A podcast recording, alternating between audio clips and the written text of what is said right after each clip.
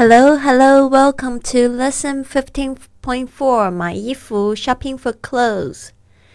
今天我们准备十二句实用句，帮助你更好的用这个英语买衣服。跟我念一次。Number one, What is your size?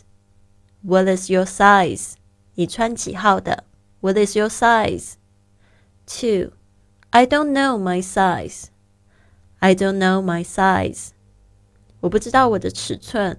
I don't know my size. 3. I think it's 36. I think it's 36. 应该是三十六. 4.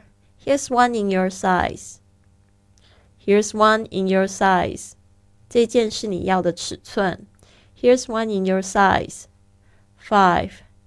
Can you measure my size? Can you measure my size? 你可以量我的尺寸吗 ？can you measure my size? 6. Sorry, we don't have anyone in your size. Sorry, we don't have anyone in your size. 对不起，我们没有你要的尺寸。Sorry, we don't have anyone in your size. 7. Is there any special brand you like? Is there any special brand you like?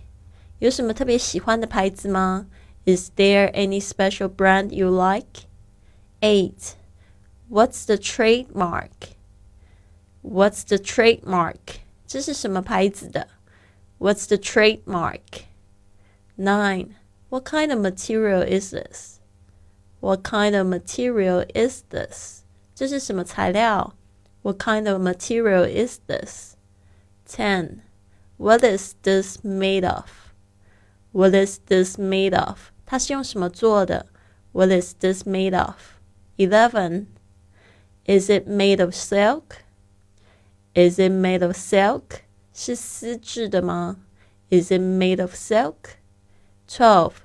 It's made of leather with zipper. It's made of leather with zipper. 是皮质的，还有拉链。It's made of leather with zipper. 好，今天有报名直播课的同学别忘了哦，八点见，See you at eight。